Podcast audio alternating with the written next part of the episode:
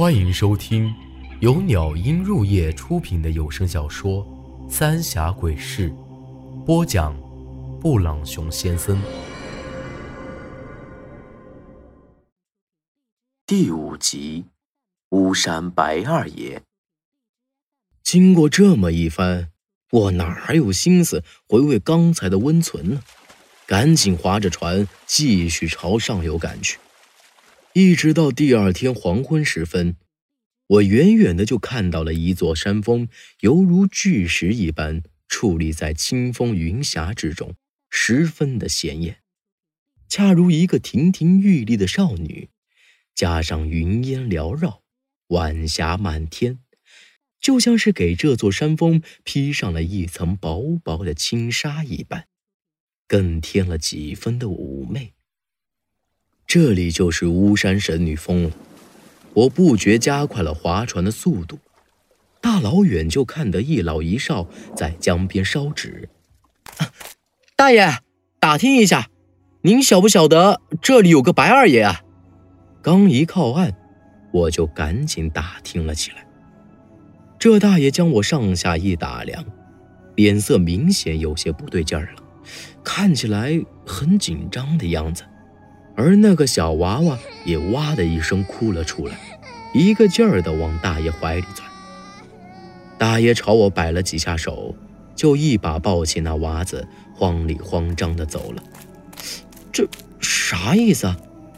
我看了看自己，也没什么不正常的地方啊。哎，大爷，照他们这反应，一定知道白二爷。我赶紧跟了上去。一直跟到了村子里，这爷孙俩愣是没回头搭理我，啪嗒一声将我关在了门外。说来也奇怪，那小娃娃哭了一路，这一进门就安静了。长江沿岸的村子都差不多，高低不一的土屋依山势而建，只不过这村子比我之前住的村子大了不少。放眼一看。许多住户门上都挂着白绫，还能隐隐听到几声的啜泣。就在这时，从旁边的屋子里走出来一个端着木盆的大婶儿，我赶紧迎了上去。呃，大婶子，我打听一下，那……妈呀，当家的！我一句话还没说完，这大婶手里的木盆哐当一声掉在地上，咋咋呼呼的就往屋里钻。没等我回过神，屋里又走出来一个胖大叔，看了我一眼，也是一脸吃惊，当即关上了门。这下我是彻底糊涂了，咋这里的人一看到我都像是见了鬼似的？我使劲拍了拍门，我不是歹人，我是来找白二爷的。可任凭我咋个解释，屋里愣是没有回应。眼看着天快完全黑了下来，再这么下去也不是个法子，只能去敲敲别家的门试试了。赶紧找到八二爷才是最主要的。顺着泥巴路走了不多一会儿，就觉得浑身有些凉飕飕的，总感觉浑身有些不自在。好在只是拐弯上了个坡，就有户人家。还没等我上前去敲门。只听得嗖的一声，也不知道从哪儿钻出来一条大黑狗，冲着我一个劲儿的叫：“仙人板板，连你个畜生要欺负老子！”我朝他狠狠跺了一脚，这狗呜咽一声，朝后退了几步，可立马又朝我狂叫起来，甚至还蹦了起来。黑子，就在这时，屋里走出来了一个人。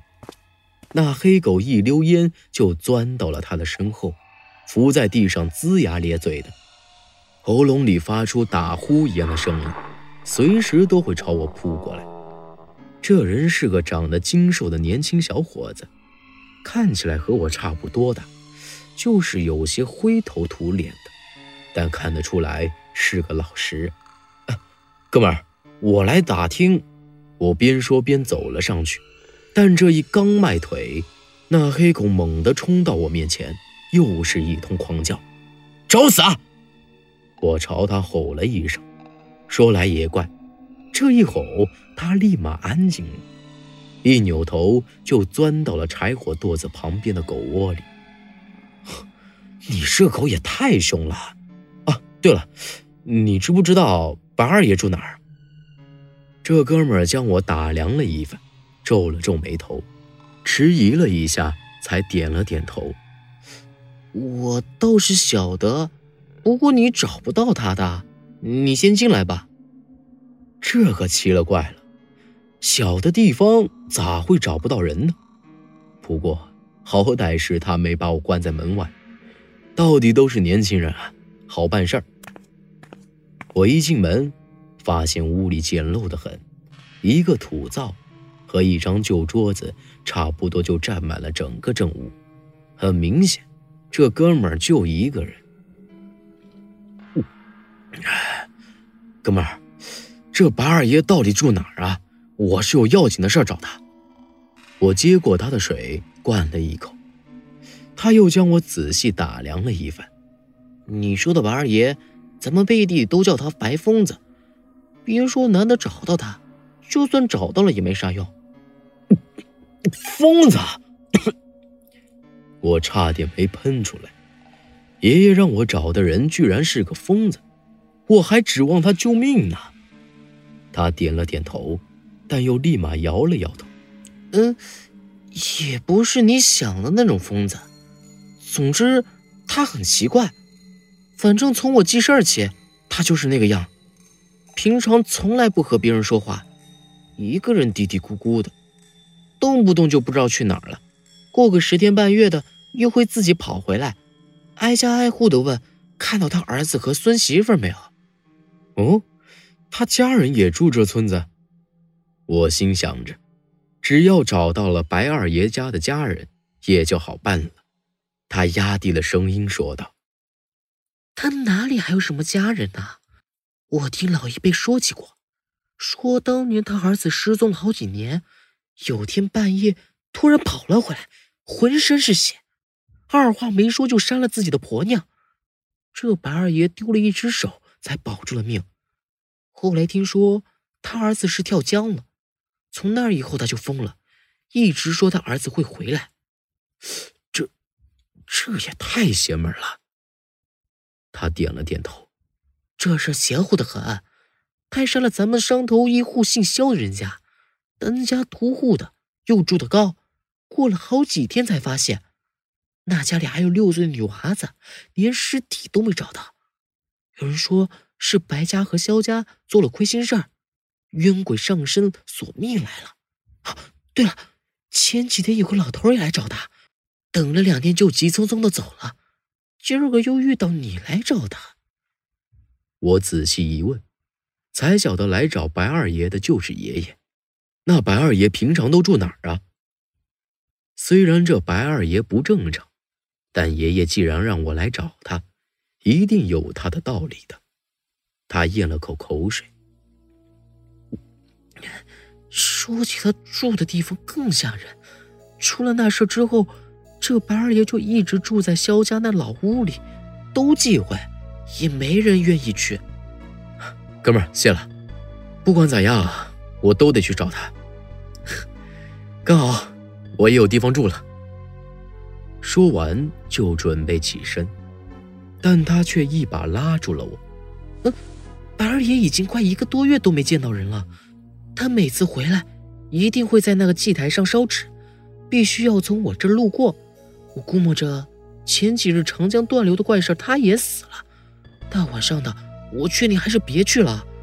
要是不嫌弃，先在我这住一宿，等开了亮再去也不迟啊。哥们儿，这村里别人看见我都像是见了鬼，你咋不怕我？啊？我笑了笑，我看得出来，你惹了不干净的东西。这话不由得让我怀疑起来。这土里土气的年轻人，居然有这样的眼力劲儿。